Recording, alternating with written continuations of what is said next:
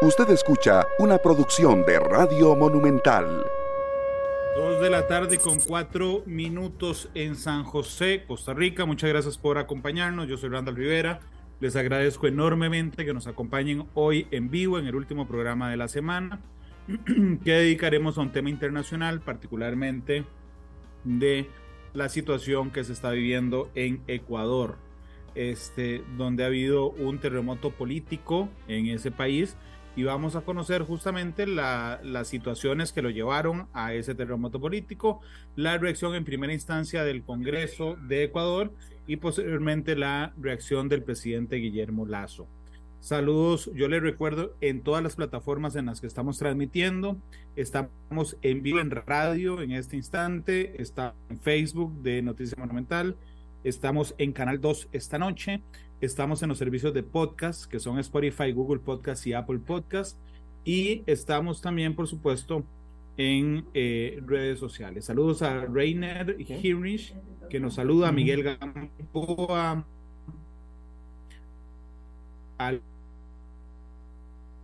aquí en San José. Eh, Aquiles dice que ha pasado toda la semana esperando un programa que le explique lo que pasa en Ecuador este, a Carlos Muñoz, que nos saluda desde Washington el día de hoy, a Lupe Monge, a Naru, gracias a todos los que nos acompañan hoy en Matices. Les decía que son las 2.6 en San José, son las 3.6 en Quito, la capital ecuatoriana, porque yo le pedí a don Diego Pérez, que es doctor en ciencias políticas, es coordinador de la red de seguridad de, de Conrad Adenauer, es decano además de seguridad y defensa, y que está en Ecuador, que me acompañara hoy en el programa para conocer los detalles de lo que pasa en su país. Don Diego, bienvenido a Matices, ¿cómo le va? Muchas gracias, Randall. Buenas tardes. Eh, pues voy bien. Eh, el, país está en una, en, una, en una circunstancia inédita para la historia porque es la, la primera vez que se aplica este dispositivo que, que plantea la Constitución, que, que, plantea el artículo 148 de la Constitución, que comúnmente eh, se denomina muerte cruzada, que es un dispositivo que le permite al presidente disolver a la Asamblea Nacional. Entonces, eso es lo que sucedió eh, hace 48 horas y estamos eh, justamente viendo cómo, cuáles son las consecuencias de, de esta coyuntura. Antes de eso, ya estaban enfrentados a una situación inédita que era el primer juicio político en la historia del Ecuador, en este caso contra Guillermo Lazo. Eh, ¿Usted me podría contar, don Diego, desde su posición, ese antecedente? ¿Qué fue lo que pasó? Digamos, ¿qué fue, qué fue, ¿Cuál fue el elemento que hizo que el presidente Lazo tuviera que acudir a un juicio político? ¿Y cómo se tomó esto en la sociedad ecuatoriana? Sí, a ver, hay que pensar, eh, en primer lugar, en una perspectiva más estructural, eh, que la relación entre el Ejecutivo y el Legislativo en el Ecuador ha tendido a ser siempre eh, tirante, por lo menos desde el retorno a la democracia. Entonces, esto está marcado por una imposibilidad práctica del Ejecutivo de tener mayorías propias en el Legislativo lo que les lleva inevitablemente a trazar ciertas alianzas, que generalmente eh, se vuelve muy costoso mantener ese tipo de alianzas, ¿no? Eh, costoso en el sentido de que estas alianzas no, eh, no suceden gratuitamente, pero sobre todo no son alianzas atadas a perspectivas ideológicas ni programáticas, son alianzas exclusivamente coyunturales, ¿no? Entonces, lo que ha pasado en esta ocasión es que efectivamente el presidente Lazo llegó eh, en 2021 a la presidencia de la República con una, con una coalición con el Partido Social Cristiano, misma que fue disuelta pocas horas antes de asumir el mandato. Eh, esta, esta Lo que demuestra que no era programática. Eh, que evidentemente demuestra que no era programática, y la razón por la que se disuelve esa, esa coalición es porque el Partido Social Cristiano instaba al presidente Lazo a que buscara un mecanismo de em, acercamiento con el correísmo, ¿no? con, con el movimiento de Rafael Correa. Eh, hay que pensar que en el espectro político ecuatoriano, pues el Partido Social Cristiano estaría casi a la extrema derecha eh, y el correísmo estaría muy a la izquierda, ¿no? Entonces, eh, evidentemente era una alianza contra natura, lo que ratifica lo de lo que no era eh, la noción de que no era una alianza ideológica. Diego, perdón, perdón, perdón, que le interrumpa. Sí. Pero usted lo que me acaba de decir es que un partido de extrema derecha le pedía al presidente que se acercara a un partido de extrema izquierda.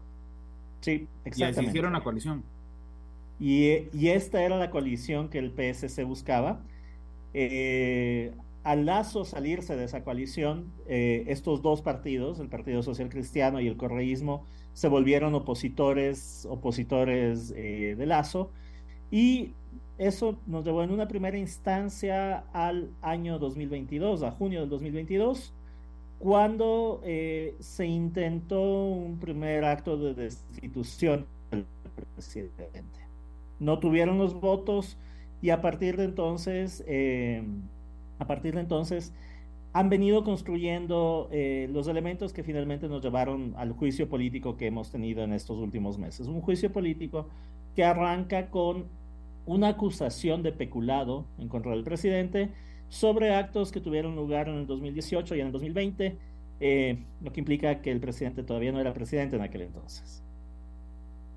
Ok, Así es que esto, es lo que nos lleva. Sí, perdón, es que hay muchos elementos que me llaman la atención. Ok.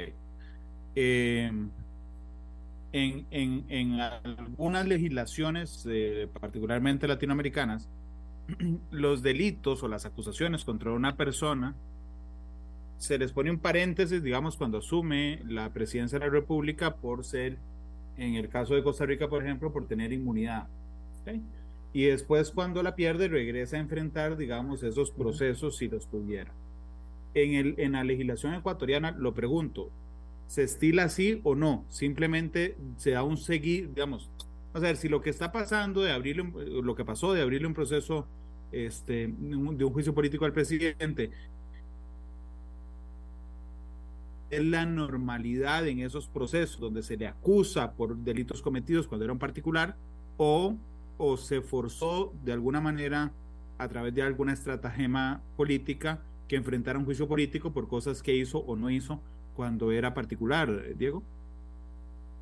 A ver, eh, la acusación está referida al periodo de él como presidente, en el sentido de que eh, la, la naturaleza de la acusación gira alrededor de la designación de funcionarios en un contexto en el que había un contrato que había sido ya eh, judicializado por peculado. Eh, pero este es el componente jurídico de, este, de este contexto. Y en realidad, eh, claro, se termina involucrando el presidente Lazo en esto, principalmente como consecuencia de pensar en una responsabilidad ulterior. Es el decisor final, por lo tanto, al final del día él es el responsable de esto, a pesar de que había un directorio que hacía esa designación, a pesar de varios, varios elementos que, que cabrían en el contexto jurídico de la discusión. Pero en realidad esta no es una discusión jurídica, es una discusión política que gira alrededor de cuál era la distribución de fuerzas en el legislativo y cómo esa distribución de fuerzas eh, buscaba eh, impulsar una, una agenda muy propia, ¿no? Que, como decía hace un rato, hacia junio del 2022 intentó ya la destitución del presidente, no alcanzaron los votos, entonces ahora, 2022, iniciaron la otra opción que daba la Constitución, que es la, la vía del juicio político, ¿no? Y ahí quedaba siempre la duda sobre si es que habían o no los suficientes votos para llegar a llevar a término esa, ese juicio. ¿Qué odios políticos Digo, tal vez si, si nos logras explicar quién es Guillermo Lazo para entender además qué odios políticos o qué pesos políticos se registraban en medio de este proceso, Diego. A ver, eh, Guillermo Lazo es un banquero, sí, eh, es el presidente o ha sido, fue presidente ejecutivo del, del segundo banco más grande del país. Eh, y él tiene tiene una carrera política entrecortada, pero atada a algunos, algunos momentos de la historia, ¿no? Entonces, eh, en el año 99, poco antes de que el Ecuador se dolarice y en la que fue probablemente la crisis política y económica más grande que hemos enfrentado, eh, Guillermo Lazo fue ministro de Economía hasta pocos días antes de que se decrete la dolarización en el Ecuador y pocos días después de que hubiera un proceso de, eh, de lo que en Argentina se llamó un corralito, de un congelamiento de fondos de, de los ciudadanos, ¿no? un congelamiento de fondos en los bancos y meses después eh, el proceso de dolarización. Entonces, Lazo estuvo vinculado a ese gobierno. Eh, después, eh, después, un poco más adelante en la historia, eh, Lazo inicia una carrera para la presidencia de la República hacia el año 2010. ¿sí? en el 2011 se presenta, presenta una candidatura, pierde con Rafael Correa, en el 2017 igualmente presenta, perdón, en el 2014 la primera, la primera candidatura, en el 2017 la segunda candidatura, que las pierde, eh, y la tercera candidatura, que es la que gana, es la del 2021. Entonces, eh, ha venido algún tiempo dando vueltas alrededor del sistema político, tratando de, eh, de tener una, una participación montaron toda una estructura de, seguimiento del, Estado desde la Fundación Ecuador Libre eh, y eventualmente pues llegó a la presidencia en mayo del 2021. Diego, en el contexto de la gente, de los ecuatorianos, preparando el programa eh, me encontré que igual que otros países latinoamericanos, el presidente Lazo enfrentó una crisis de seguridad sin precedentes porque incluso cuando él tiene que ir al Congreso, él señala que es, incluso en una entrevista que dio posterior, dijo que había sido víctima de haber perseguido al narcotráfico. ¿Qué es lo que a la gente en Ecuador le preocupa en este momento más allá de las fuerzas políticas? ¿Es la seguridad la que está marcando una crisis en el gobierno del presidente Lazo? Sí, efectivamente el tema de seguridad es... Eh el gran tema para el Ecuador en este momento, más allá de la, de la coyuntura política, más allá de la incertidumbre política, eh, yo creo que hay que volver eh, a un deterioro muy, hay, hay, que volver a pensar sobre el deterioro muy acelerado que ha tenido el sector seguridad. Eh, pasamos de tener alrededor de 6, 7 muertos por cada 100 mil habitantes, muertes violentas me refiero, a tener 24 muertes violentas por cada 100.000 habitantes en el 2022. ¿no? Entonces, en un lapso de 8 años, eh, las condiciones de seguridad se han empeorado gravemente con demostraciones, además de demostraciones de violencia muy públicas, personas colgadas de puentes, sicariatos en, en, centros comerciales y demás. Eh, y una de las narrativas es, eh, que es la narrativa que ha construido el presidente Lazo, es que eh, esto es una consecuencia de em, justamente mayores incautaciones, de, de, tener una mano más fuerte con relación al, sobre todo al tráfico de drogas.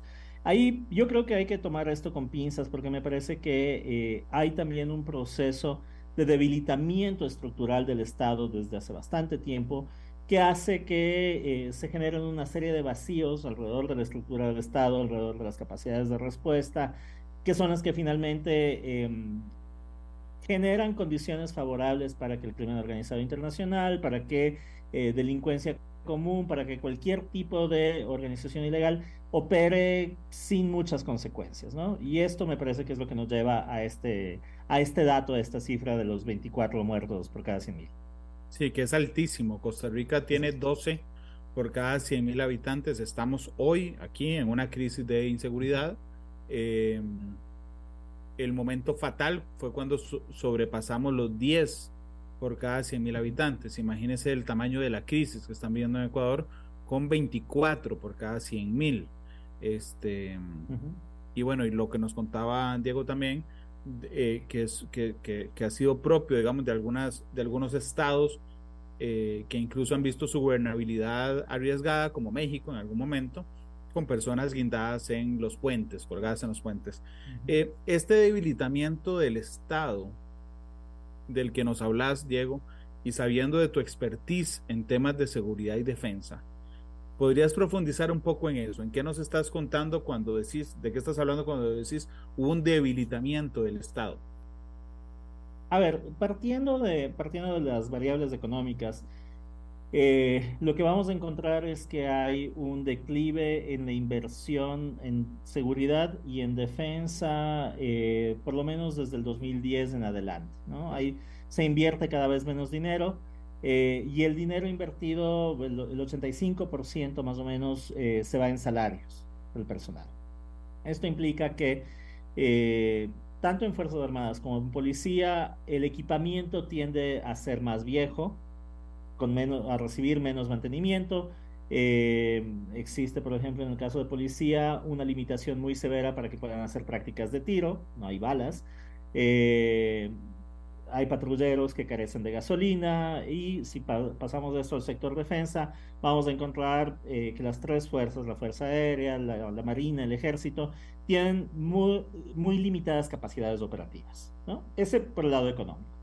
A esto yo creo que hay que sumar un vacío en, términos de la reflexión de las políticas públicas de seguridad y de defensa que se quedaron enganchadas en, dos fenómenos que no son más válidos para el Ecuador. ¿no? El uno era eh, que se quedaron con una reflexión muy territorial, muy clásica de cuando el Ecuador tuvo el conflicto con el Perú y desde 1998 en adelante esas visiones no han sido eh, adecuadas ni han sido modernizadas en términos prácticos, en términos de doctrina, en términos de entrenamiento. Eh, se sigue pensando entonces en, términos de una confrontación muy westfaliana, muy territorial. Y a esto eh, me parece a mí que se, que se añade una falta de, a ver, una sobreutilización de las Fuerzas Armadas en una serie de misiones que poco tienen que ver con su misión fundamental. Entonces se han utilizado Fuerzas Armadas para hacer brigadas de salud, para hacer brigadas de educación, para trabajos de vialidad rural, eh, este otro tipo de, actividades que al final del día, eh, en, las condiciones que, he narrado hace un momento, debilitan aún más las capacidades de respuesta. Entonces nos enfrentamos con fuerzas eh, armadas y con policía muy extendidas en, términos de sus misiones, pero con muy poca profundidad, muy poca capacidad de responder.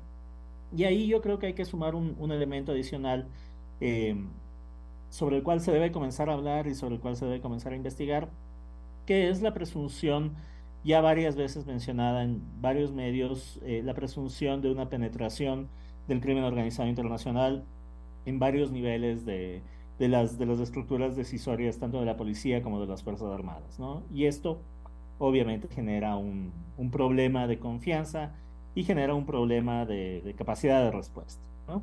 Y ahí eh, tienen elementos objetivos que hagan pensar a algunos medios de comunicación que esa penetración existe. ¿Ha pasado algo en particular? Hay una declaración del, hay una declaración del embajador de los Estados Unidos en ese sentido, es una declaración del 2022, eh, donde denunciaba la existencia de narcogenerales en el Ecuador. Eh, esta es una denuncia que no, que no fue mucho más allá de lo mencionado. Eh, las instancias judiciales acá por lo menos no han revelado todavía ningún resultado de esa investigación. Sin embargo, eh, hay casos de algunos generales a los cuales se les, se les habría retirado la visa para entrar a los Estados Unidos, lo que daría la noción de que existe algo, algo real atrás de, ese, de esa denuncia, ¿no? Em, pero esto sea, este es un, tema que ha quedado un poco eh, traspasado en la agenda, probablemente sobre la cotidianidad de la, sobre la cotidianidad de los otros hechos de violencia. Ok, entonces tenemos a la ciudadanía, a los ecuatorianos, preocupados por el tema de la seguridad. Hay una coalición que se hace simplemente, pareciera ser, para llegar al poder. Y se llega al poder. Ahora, desde el punto de vista político, no desde el punto de vista jurídico, ¿qué parecieran estarle cobrando al presidente Lazo? Porque justamente los juicios políticos se llaman así porque no tienen que ver directamente con la falta cometida, sino con la decisión de un país si vale la pena que un presidente en ejercicio, llámese como se llame, en ejercicio de la presidencia tenga que enfrentar un proceso penal que por supuesto debilita el aparato gubernamental de cualquier país, por eso se llama juicio político, y ya no, ya no es un juicio jurídico. Políticamente, ¿qué le cobran a Lazo, eh, Diego? A ver, eh, me parece que hay una... Este cobro, como, como, como bien lo menciona Randall, eh, viene en el sentido de, en primer lugar, Lazo ha impulsado una agenda más liberal en términos, en términos de política, de política económica sobre todo, eh, que se ha vuelto muy, muy difícil, muy pesada de, sobrellevar para, para una clase media que ve que cada vez más las, las posibilidades de, mantenerse en, en, esa condición eh, se reducen y la carga impositiva que, que, vino de la mano de esta reforma pues se vuelve más pesada, ¿no? Por el un lado. Eh, me parece que hay también una, una muy fuerte embestida del correísmo para tratar de recuperar posiciones políticas dentro del Estado. Eh, un Estado que por lo demás, eh, por lo menos desde mi perspectiva y la de, la de muchos analistas, eh, perdió la capacidad de proveer respuestas a los, a los ciudadanos. ¿no? Y allí eh, creo que sí hay una diferencia sustancial de la que incluso se han valido la oposición, y es que Lazo ha demostrado ser muy torpe administrando el Estado. ¿No? muy torpe, tanto en sus declaraciones públicas como en sus como en, sus ejecutorias, como en, en, en, los procesos de toma de decisión, que a ratos han sido eh, tardíos, han sido tímidos y que eh, han arrojado a muchas instancias del Estado a una situación de falta de respuesta. A la, de falta de respuesta a los ciudadanos. Entonces esto se ha incorporado en la narrativa del juicio político y finalmente me parece a mí que eh, en, todo esto se suma eh, un clima evidentemente polarizado, ¿no? políticamente polarizado, eh, con una izquierda muy, muy bien articulada y con buenas capacidades de movilización, con una derecha, este Partido Social Cristiano que yo mencionaba, que históricamente ha actuado así con todos los, con todos los gobiernos previos, es decir, siempre ha buscado y al, siempre ha apostado al bloqueo desde el, desde el legislativo eh, a cambio de pequeños espacios de poder. ¿no? Entonces me parece que podríamos encontrar por ahí algunas de las razones. Eh, sí, de hecho pareciera ser desde afuera que uno de los ganadores con la muerte cruzada es el correísmo, pero bueno, ya, ya, ya, ya lo vamos a hablar. El, el 9 de mayo, se, bueno, primero en marzo, el 29 de marzo, la Corte Constitucional dio la admisibilidad, aprobó la admisibilidad del, dictamen eh, del juicio político. El 9 de mayo, la Asamblea Nacional votó para el juicio del presidente. ¿Qué fue lo que se demostró en esa votación y a qué fue el lazo a la Asamblea? O sea, ¿a qué fue el lazo a la Asamblea? Me refiero es muy fácil determinar qué va a pasar en círculos políticos. De ese, él sabía lo que iba a pasar el día que compareció ante la Asamblea Nacional.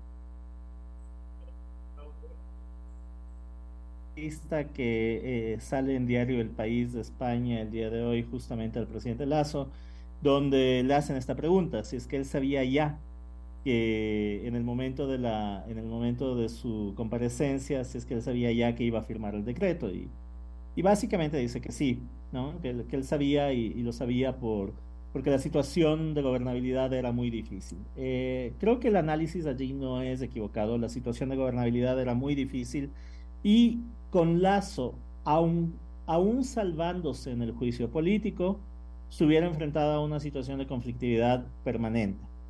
Porque no es solamente aquello que sucede en el espacio legislativo, sino que viene de la mano con eh, la movilización eh, de la que son capaces las organizaciones indígenas, sobre todo que tienen una gran capacidad de movilización, y eh, los otros niveles de gobierno, los, gobiernos locales, que desde el, desde el 14 de mayo son administrados por, por lo menos las ciudades más grandes son administradas por, por el correísmo, ¿no? Entonces, eh, había una situación eh, política que hubiera escalado, aún si es que Lazo lograba evitar su destitución, ¿no? En el, en el juicio político.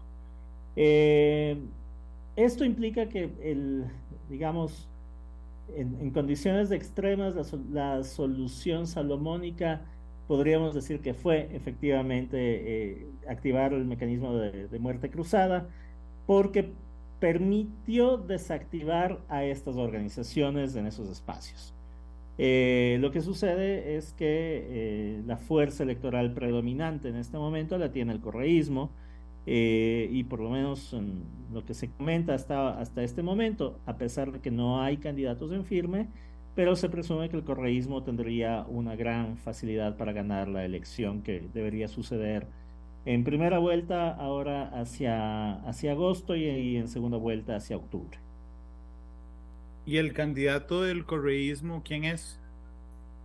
Todavía no hay un candidato del correísmo, del correísmo. hay muchas especulaciones. Eh, como digo, los gobiernos locales, tanto de Quito como de Guayaquil, que son los dos más grandes, y los provinciales de Pichincha y de, y de Guayas, que son las más grandes también, eh, esos están en manos del correísmo, de figuras además que, obtuvieron una muy buena performance en las últimas elecciones. Eh, una de las presunciones es que vendría uno de aquellos candidatos, otra de las presunciones es que se utilizaría a quien fue candidato a vicepresidente en la, en la última elección, en la de 2021, Carlos Rabascal, un periodista muy vinculado al correísmo.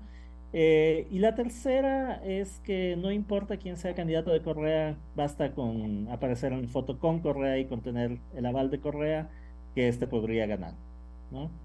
¿Correa puede ser candidato, Diego? Correa no puede ser candidato y no puede venir al Ecuador. Tiene un, un juicio, eh, un juicio ya eh, con sentencia ejecutoriada el cual eh, dictamina que debería, debería ser encarcelado al llegar al Ecuador por delitos de peculado. Entonces, obviamente esto le inhabilita además para participar por cargos públicos eh, y por, por lo tanto Correa en este periodo no va, mientras no prescriba la sentencia, pues no podría venir al Ecuador. Claro, eh, en el 10 de mayo ya el presidente Lazo había advertido que si prosperaba la idea del juicio político sobre él, iba a activar la muerte cruzada. ¿Eh? De alguna manera, mm, te pregunto, ¿sorprendió el presidente a los eh, sectores políticos ecuatorianos cuando acudió a la Asamblea Nacional? Tengo un buen amigo acá que me decía, va a renunciar. Bueno, realmente no renuncia se, muere y mata al, al, oponente. Este, ¿Sorprendió a los sectores acudiendo a la Asamblea Nacional? No necesariamente. Eh, hay, hay, un, hay un clima de especulación sobre el uso de la muerte cruzada desde hace bastante tiempo. Eh, no quiero sonar dramático, pero diría casi desde, desde el inicio del periodo de, de Lazo eh, se ha especulado con la posibilidad de que efectivamente implemente la muerte cruzada. Em, la Asamblea, como dije... Por, la configuración de, las, de la Asamblea. Justamente, justamente, por la configuración de la Asamblea eh, se sabía que iba a ser muy difícil que, tuviera un, un, margen de gobierno adecuado. Eh, y claro, conforme venían más sucesos políticos, más momentos de tensión política, eh, la presunción de la, de, la, de la, activación de la muerte cruzada se volvía también más, más inminente, ¿no? Entonces, de alguna forma no fue sorprendente porque era algo que estaba dentro, del, dentro de las posibilidades. Eh, de todas maneras, verla ver que, se, que la ejecutaba eh, sí resultó llamativo porque lo hizo después de la comparecencia en el legislativo, cuando todo el mundo pensaba que no tenía sentido, eh, o mejor dicho, comparecer si iba a antes de la comparecencia. Sí, bueno, esa era mi pregunta, si él antes de comparecer pudo haber activado la muerte cruzada. La podía activar en cualquier momento. Eh, esto, y esto es la particularidad del, de ese artículo 148, que es un artículo eh, que deja las, que deja muy abierta la posibilidad de implementar la muerte cruzada. Este artículo dice, el presidente podrá disolver la asamblea cuando a su juicio esta se hubiera arrogado funciones eh, o si de forma reiterada e injustificada hubiera obstruido el plan de desarrollo o por grave crisis política y conmoción interna, ¿no? Pero eh, hace que la, que la responsabilidad central resida en el presidente, es a su juicio. Entonces, en cualquier momento la podía haber activado. y, nadie eh, puede, y nadie puede apelar ni definir si efectivamente eh, el juicio, el, la muerte cruzada es necesaria en ese instante. Justamente hacia, hacia eso iba. Eh, constitucionalmente, el único mecanismo que permite someter a supervisión eh, la muerte cruzada es cuando ésta se decreta por arrogación de funciones por parte de la Asamblea Nacional. En ese caso, y solo en ese caso, eh, la Corte Constitucional debe emitir un dictamen de favorabilidad. En los demás casos, es decir, grave conmoción o, eh, o bloqueo, eh, obstrucción de la ejecución del Plan Nacional de Desarrollo, en esos dos casos es a juicio del presidente. Sin embargo, tan pronto fue, fue promulgada, con esto termino, Randall, para, para cerrar la parte de la, de la supervisión constitucional, tan pronto fue, fue promulgada la, la muerte cruzada, eh, estos grupos de oposición eh, em, interpusieron demandas de, de inconstitucionalidad ante el decreto, las mismas que fueron desechadas el día de ayer, señalando que no se había cometido ninguna inconstitucionalidad y que éstas operaban dentro de lo que prevé la Constitución. Eh, dice, dice la entrevista del diario El País. O sea, dice, ya no ten, apenas ha dormido en los últimos dos días, pero reconoce que se siente mejor que en los últimos cinco meses. Ya no tendrá que lidiar con una asamblea a la contra y pretende hacer en seis meses gobernando por decreto lo que pensaba hacer en dos años. ¿Cuáles son las expectativas, Diego, para el presidente Lazo? Bueno, me parece que, eh, tal como lo plantea en esa misma entrevista, eh, parecería que él no, no prevé eh, ser candidato parecería que él mira más bien su, su futuro retornando a la, a la, vida privada y a la actividad privada. Y el tema ahí es que más allá del lazo, nos enfrentamos a una a un escenario político en el que las alternativas al correísmo están o debilitadas o deslegitimadas, ¿no? Las que están debilitadas serían aquellas alternativas liberales, eh, más, sí, más vinculadas al, a, la centro derecha, al liberalismo, que no tendrían en este momento y en estas condiciones ningún eh, candidato viable, ¿no? nadie que pudiera representarlas. Eh, más hacia la derecha están deslegitimadas porque es el Partido Social Cristiano el que ocupaba ese, ese espectro y como digo, en esta en esta coyuntura con su alianza con el correísmo, eh, me parece que queda eh, deslegitimado, sin posibilidad real de, de, de, conseguir apoyo de nadie. Y me parece que se fortalecen tanto eh, la izquierda del, del, correísmo como la izquierda vinculada al movimiento indígena, ¿no? que no necesariamente son lo mismo y que eh, el movimiento indígena ha visto fortalecida su opción política también eh, sistemáticamente desde el 2019 por lo menos. de hecho, el tema por decreto a mí me llama tremendamente la atención. Eh, te lo digo con la, con la, digamos, con la extrañeza que le puede causar, lo, lo confieso, a un costarricense que un presidente gobierne por decreto. En Costa Rica no se ha dado el caso, digamos, de que oficialmente se pueda gobernar por decreto durante un periodo particular de tiempo, cosa que sí hemos visto en otros países bastante. Estos meses entre la muerte cruzada y la convocatoria de elecciones efectivamente le permiten al presidente del Ecuador gobernar por decreto, es así. O sea, prácticamente se va, pero se amplían las posibilidades de los últimos seis meses. Diego. Sí, sí, efectivamente, pero hay una salvedad importante allí, Randall.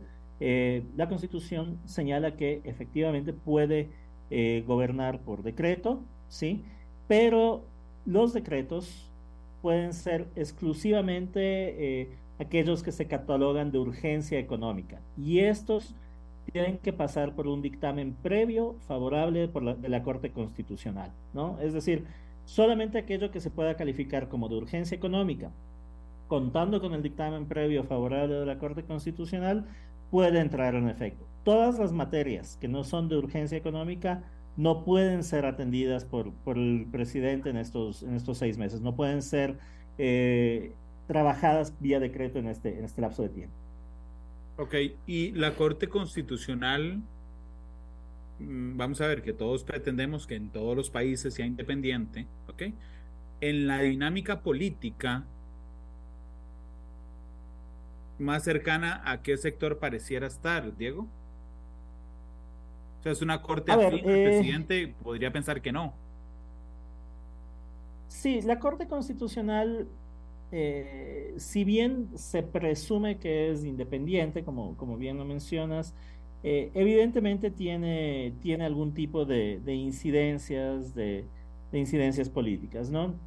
Eh, acá en el Ecuador está conformada por nueve, por nueve jueces, y hay jueces que vienen de diferentes, de, de, diferentes costados.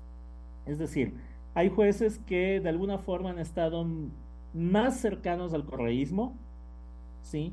sin ser explícita ni, ni oficialmente correístas, pero han estado más cercanos al correísmo. Hay otros jueces que, eh, por ejemplo, una de ellas trabajó eh, en un espacio muy cercano al actual al actual ministro de Economía, lo que nos daría presumir que esta jueza es más cercana al más cercana al, al, al Lazo. Hay otro juez que es que fue un diputado, un legislador social cristiano hasta el periodo anterior. Eh, hay una conformación diversa. Me parece que hay algún equilibrio eh, ideológico o partidista que haría pensar que la Corte Constitucional tiene una configuración más, más regulada por sí misma, ¿no? En, términos ideológicos. Me parece importante, sin embargo, señalar que eh, hay dos dictámenes, ¿no?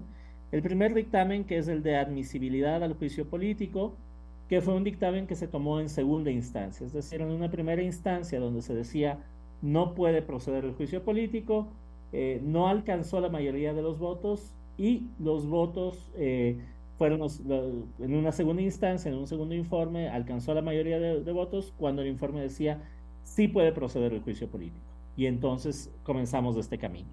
Y en la resolución que se emite eh, el día de ayer, eh, donde no se admite la inconstitucionalidad de la muerte cruzada, eh, son los mismos jueces los que votan, los que votan en ese sentido, ¿no? Entonces, los mismos jueces que en la ocasión anterior habían votado a favor de la admisibilidad del juicio político, ahora han votado en contra de la en contra de la inconstitucionalidad del decreto de muerte cruzada. Son, son cinco. Lo que nos llevaría a pensar son, son nueve jueces. No, no, pero sí, pero eso fue por mayoría. Son cinco los que votaron. Ah, sí, sí, sí, claro, fue por mayoría. La... Así es, así es.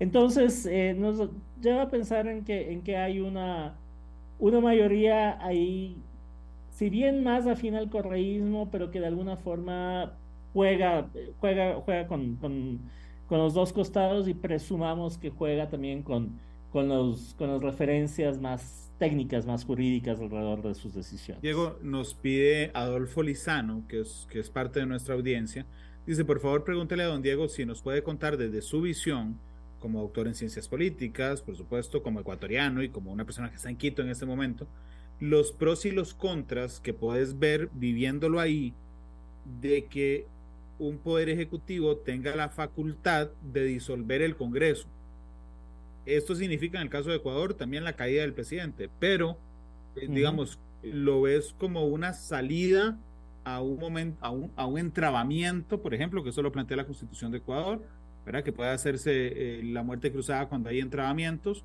o cuando hay una crisis. Lo, eh, en, en, aquí no se puede, aquí no se puede disolver el Congreso. ¿Cómo lo ves? ¿Es una salida viable? ¿Es una mala idea? ¿Cuáles son los pros y los contras? Desde mi perspectiva muy, muy, muy personal, eh, Randall, eh, yo creo que no puedes resolver los problemas de la falta de democracia y de la falta de institucionalidad por vías poco democráticas. Eh, esta es una disposición legal, sí, es una disposición constitucional, está inserta en la Constitución de 2008, pero el que esté allí, por lo menos desde mi perspectiva, no lo hace necesariamente más democrático. Me parece que entraña un, entraña un riesgo grande, grave para la democracia, eh, y que además me parece que en estas condiciones siento un precedente muy complicado para, para, procesos futuros, ¿no? Porque finalmente la Corte, perdón, eh, finalmente cualquier presidente en lo posterior puede, a su juicio, tal como dice la Constitución, eh, decidir disolver eh, la, Asamblea por eh, la presunción de que hay grave conmoción política. Y si bien hay jurisprudencia que intenta definir cuáles son las condiciones de grave, de grave conmoción social y política, y hay una, una, serie de discusiones muy activas en, en Twitter, Ecuador ahora, al respecto sobre si existía o no esa, esa condicionante. Eh, me parece que de todas maneras es un criterio muy amplio que permitiría eh, disolver eh, el, espacio legislativo, que a pesar de su mala calidad, en, en, el caso del Ecuador en este último periodo, em, insisto, yo creo que no, no resuelve los problemas de la institucionalidad afectándola, no, no resuelve los problemas de la democracia retirando los espacios democráticos. Pero te pregunta Carlos Muñoz, que es un oyente costarricense que está en Washington, dice, muy interesante todo lo que ha ocurrido, sin, sin duda una situación que afecta a la esfera política de Ecuador, pero ¿cuál es el efecto de la gente de a pie? Cuando dice de la gente de a pie, significa del, del pueblo, del ecuatoriano promedio, ¿en qué lo afecta? Que en seis meses eh, hay temas que no se pueden tocar, Diego. A ver, eh, por un lado, yo, yo creo que hay eh, una dosis, extrañamente hay una dosis de, tranquilidad, porque el escenario deja de ser tan incierto como era, ¿no? Y digo extrañamente porque, porque claro, sabemos que, que, que, se vienen elecciones, que se viene una primera vuelta en tres meses, que probablemente habrá una segunda vuelta en, en, ocho meses o en siete meses y que, perdón, en, cinco meses y que en el mes seis eh, el presidente actual se habrá ido eh, de no ganar, de no candidatizarse, llegará otro presidente, ¿no? Digo, se ha reducido la incertidumbre. Eh, las condiciones de gobernabilidad y como yo mencionaba antes, la torpeza en el manejo del Estado por parte del presidente Lazo también mm, aportan para pensar que no necesariamente las cosas podrían cambiar demasiado, ¿no? Hay que ver, hay que ver cuál va a ser la naturaleza de los, de los decretos, de los decretos de, económicos urgentes que se emitan. Tan, eh, pocas horas después de emitir el, el, decreto de muerte cruzada, el presidente remitió a la Corte Constitucional un decreto eh, sobre reducción de impuestos que probablemente podría ser bueno, podría ser interesante. Hay que, para ver esto en la perspectiva política más larga, eh, es un decreto que va a contramano de una reforma tributaria que él mismo impulsó un año atrás. Entonces... Bueno, pero es que todavía eh, no sabemos si él se va a lanzar de candidato, que esa es una posibilidad. Es una posibilidad, sí, no lo sabemos, pero creo que sería, aunque se lanzara, creo que sería muy difícil que gane. Eh, tiene una aprobación de alrededor del 13%, la Asamblea tenía una aprobación del 3%, eh, entonces digo, estamos en un, en un entorno político muy, muy debilitado. ¿no? Diego, eh, perdón, la Asamblea quedó disuelta en, el, en ese instante, en desapareció. Exactamente, exactamente. Es, es que me preocupa, digo, los decretos presidenciales, ¿ok? tendrán un control constitucional, pero no tienen control político. No tienen control político, así es. A lo que me refiero es que eh, la Corte Constitucional puede decir, sí, está, está en los límites de la Constitución, pasa.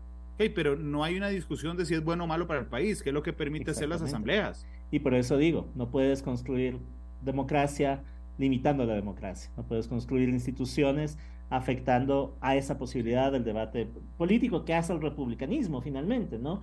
Eh, y ahí hay un, hay un problema. Lo que le da sentido, perdón, lo que le da sentido a la frase del presidente Laza en la entrevista del país, que dice, prefiero pagar, pasar seis meses en el purgatorio que dos años en el infierno. Claro, porque los seis meses que pase políticamente, okay, no constitucionalmente, voy a decir una frase fuerte, el presidente Lazo puede hacer lo que le dé la gana. Seis meses.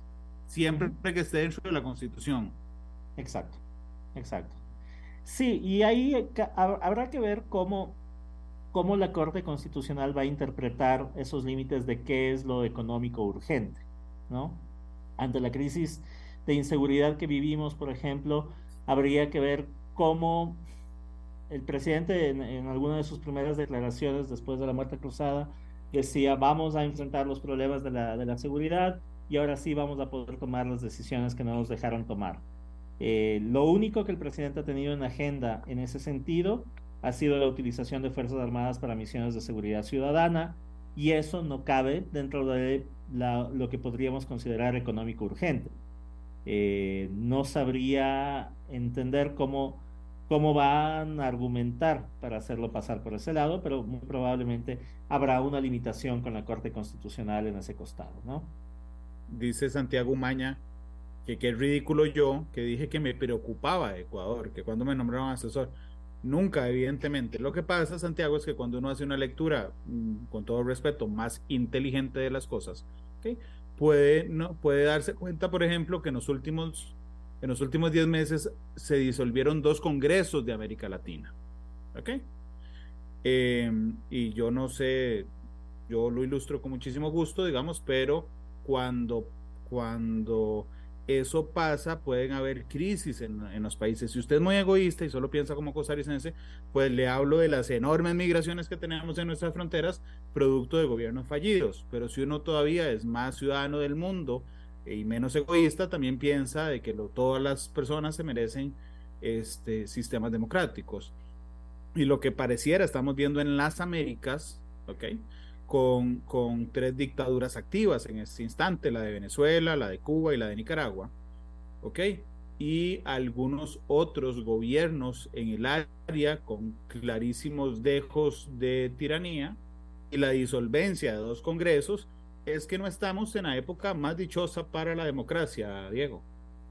Así es, y coincido, coincido plenamente, Randall, porque además eh, yo creo que esta es una, una cosa que, que se ha discutido en varios espacios eh, previamente, ¿no? regionales, eh, y es que aquello que afecta a un país termina, termina sembrando precedentes terribles para los otros países. Y puede que no existan los mismos mecanismos constitucionales, pueda que no exista la misma configuración de fuerzas, pero lo que me parece que sí existe es una tendencia a la polarización que lleva hacia resultados catastróficos en, en términos de, de, los resultados eh, electorales o en términos de las operaciones políticas dentro de cada país, ¿no? Entonces, yo creo que es absolutamente válida la, la preocupación sobre todo lo que pasa en la región, porque tarde o temprano algo siente el precedente para lo demás, ¿no? Algo que sucede en un costado siente el precedente para lo demás.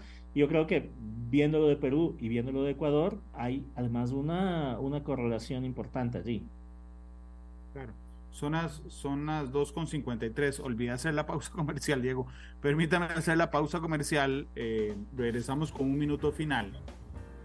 Perfecto, yo siempre, le, yo siempre le, le pido a mi invitado o invitada que escoja una canción para cerrar el programa. Entonces, vamos a la pausa, regresamos, conversamos un minuto y después le pediré una canción para cerrar el programa. Son las 2.54 en San José, son las 3.54 en Quito. Vamos a la pausa, regresamos. Monumental. La radio de Costa Rica, 2.57. Gracias por estar con nosotros. Nos queda un minuto de eh, nos queda un minuto de programa. ¿Cómo se configura, Diego? ¿Cómo podríamos proyectar okay, los siguientes ocho meses para Ecuador, tomando en consideración una realidad que ya es casi fija para América Latina, que son las segundas rondas electorales? Este, particularmente para el país. Es un año que entra en un paréntesis en el periodo de tiempo en que se hacen cosas. En general, ¿cómo, cómo proyectas estos ocho meses? Bueno, son seis meses nada más, ¿no? Son seis no, no, claro, pero, si, pero si hay segunda ronda. No, no, eh, el cambio de mando debe suceder al cabo de los seis meses. Ah, bueno, ok, ok, perdón. Entonces entendí que eran dos meses más. Sí. Ok, son seis meses. Y eso es, un paréntesis más Meses. Exactamente, es un paréntesis más corto. Eh, y como proyecto yo, a ver, creo que va a haber eh, un extraño periodo de, de cierta tranquilidad porque todos van a estar apostándole a la apostándole a, la transición a la nueva presidencia, ¿no? Que por cierto, yo creo que vale la pena aclarar siempre, es una presidencia que se elige para culminar este periodo, es decir, quien gane las elecciones, quien asuma el poder en noviembre de 2023, estará en funciones hasta mayo de 2025. ¿Ok? Y eso creo que es importante de anotar. serán dos años. Eh, dos años, sí, dos años. Entonces, eh, hay, yo creo que va, todo, todo va a girar alrededor de cómo se configura ese escenario político, quiénes son los candidatos, cómo estos candidatos van a plantear ciertas propuestas, eh, qué tipo de, de alianzas se van a configurar, en fin, creo que todo va a girar alrededor de eso, a menos que en alguno de los de, de, de estos decretos eh, económico urgentes que tiene la facultad de emitir el presidente, a menos de que alguno haga planteamientos demasiado, demasiado severos, demasiado duros, demasiado preocupantes, dudo que haya una, una movilización eh, permanente, ¿no? Eh, de todas maneras, el movimiento indígena ha señalado que están siempre listos y atentos para, para salir a las calles a defender no sé si es defender o defender entre comillas, pero eh, los intereses de la gente. Eh, y entonces yo siento que hay una... Algo... Voy, voy, voy.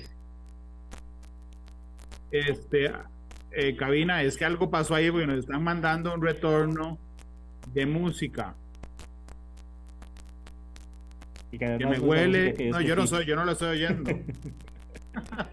y estoy seguro que Diego tampoco. Además, esa canción no. Este.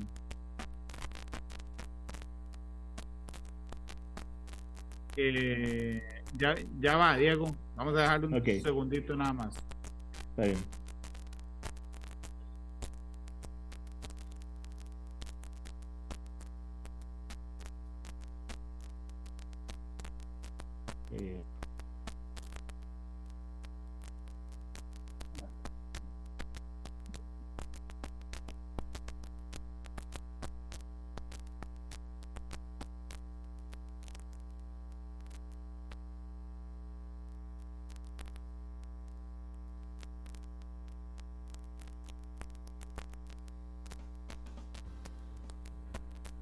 Ahí. Gracias. Oímos media canción. Bueno, tal vez esa era la que Diego iba a escoger. Diego, perdón, termina tu idea.